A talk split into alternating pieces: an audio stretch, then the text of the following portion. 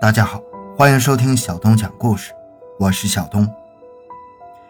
公元前一百八十六年的一天，位于今天湖南长沙的西汉的一位豪门夫人逝世，他的子女在给这位夫人风光下葬的同时，不忘用一种独特的手法，将她的尸骨永久的保存下来，而秘密一直延伸到了两千年后的一天。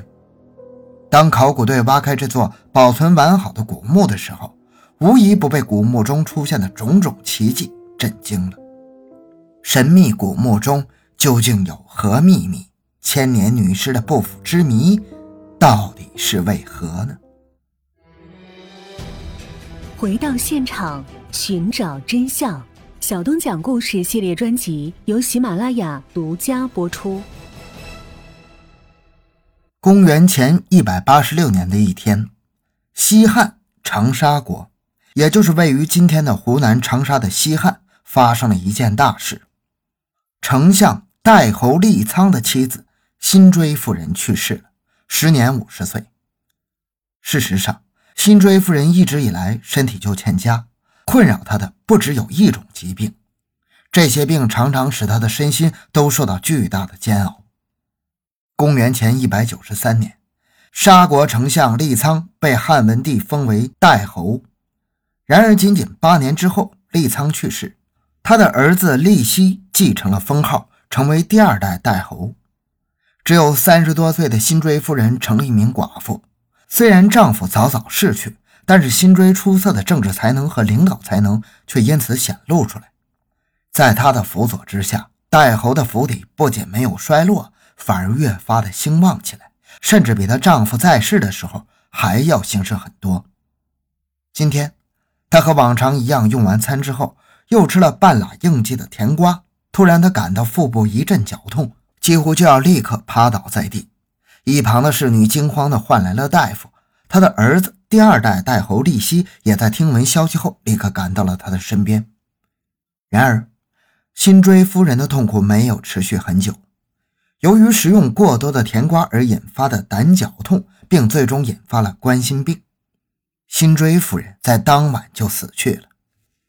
辛追夫人的墓地早就造好了，紧邻着她早逝的丈夫，但明显要比丈夫的墓室更加豪华奢侈。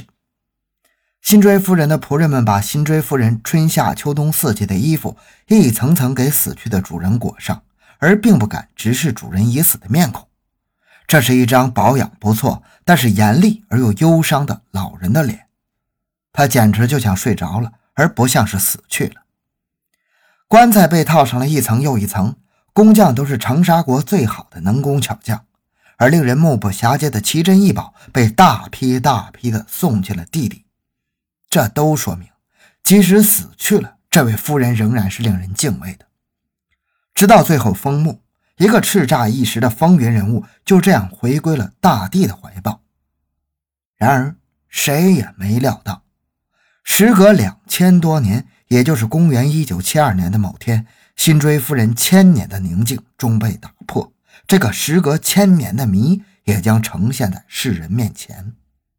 湖南长沙市区的东郊有两座土丘，外形很像马鞍，因此得名马鞍堆。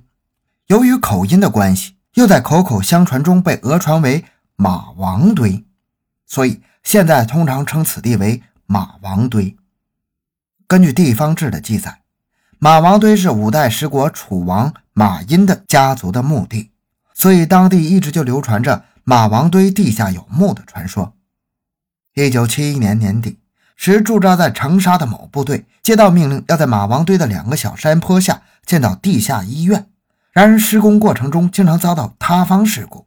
用钢钎进行钻探时，还从钻孔里冒出了呛人的气体。有人用火点燃，会出现一道蓝色的火焰。而当时，湖南省博物馆的一名叫做侯良的专家，在接到消息后，马上联想到了马王堆本地的传说。他意识到，他们遇到的是一座古代墓葬，在湖南土话里也称这样的墓为“火坑墓”。建造地下医院的工程停止了。第二年一月份，对此地墓葬挖掘的工作正式拉开了序幕。经科学的探究发现，这个墓葬南北约二十米，东西长约十七米，属于一座大型的古代墓葬。带着激动又有些忐忑的心情，侯良和其他考古专家日夜守候在墓地现场。大概往下挖了没几米，就听见有考古队员说：“发现了一个笔直朝着墓葬下方延伸的圆形的盗洞。”侯良的心提到了嗓子眼儿。如果这个墓地已经被人挖掘过了，那么恐怕这次考古发掘的现场已经被破坏的相当严重了，这个古墓的考古价值也会大大降低。然而幸运的是，往下挖到十七米左右，盗洞消失了，人们挖到了一种黏糊糊的泥土，俗名白泥膏。而正是这种看似不起眼的泥土，对墓穴起到了很好的封闭性和保护作用。这时，有人惊呼道。这是什么？手指则指向了和在白泥膏中的一片绿色的树叶。这片墓地周围几十米，一片树叶也没有，而且明显这片树叶是早就存在的。唯一的解释就是，这片树叶在墓地中保鲜了几千年。周围人无不感到非常的震惊啊！接下来。人们又陆陆续续在田土中发现了其他的翠绿的树枝和黄绿色的竹筐。带着相机的考古人员把这一珍贵的一幕记录下来。奇特的是，当树枝和竹筐离开墓地没多久，就像失去了生命力一般，没几个小时就枯萎掉了。在挖到这些令人惊奇的东西后，人们的工作愈发细致，积极性也更高了。没过几个月。整块墓地就已经被发掘出来了，而一开始出现的树叶、竹筐已经算不上什么惊人的发现了，因为还有更奇特的事情在等着他们。整座墓从上俯视呈方形，深度约为二十米，从上到下逐渐缩小，如同倒立的金字塔。墓坑的底部摆着长四米、高一点五米的椁室。虽然早就知道这是一块巨大的墓地，然而如此巨大的椁室还是让经验丰富的考古学家相当惊讶。揭开椁板，中央躺着一座巨大的棺材，四边的边箱里面则填满了五光十色的珍贵宝物，即使在淤泥的覆盖下，也不难看出每件物品如崭新的一般。考古队员小心翼翼地提取文物，生怕破坏了这些存放千年的宝物。然而，不可思议的事情又出现了：一个名叫王宇的北京的考古人员在东面的边箱里发现了一件漆器。打开一看，发现下边是水，水面上飘着一层藕片。王宇大喊：“哇，这可是两千多年前的藕片呢！”听到这么一说，大家都好奇地挤上来，争着想看看这个来之不易的藕。王宇匆忙地把漆器端起来，放到桌子上照相。可就这么一端一放，漆器里的藕片就神不知鬼不觉的只剩下几片了。等到他找到人把漆器送回基地研究的时候，漆器里哪还有什么藕片，只剩一锅泥汤了。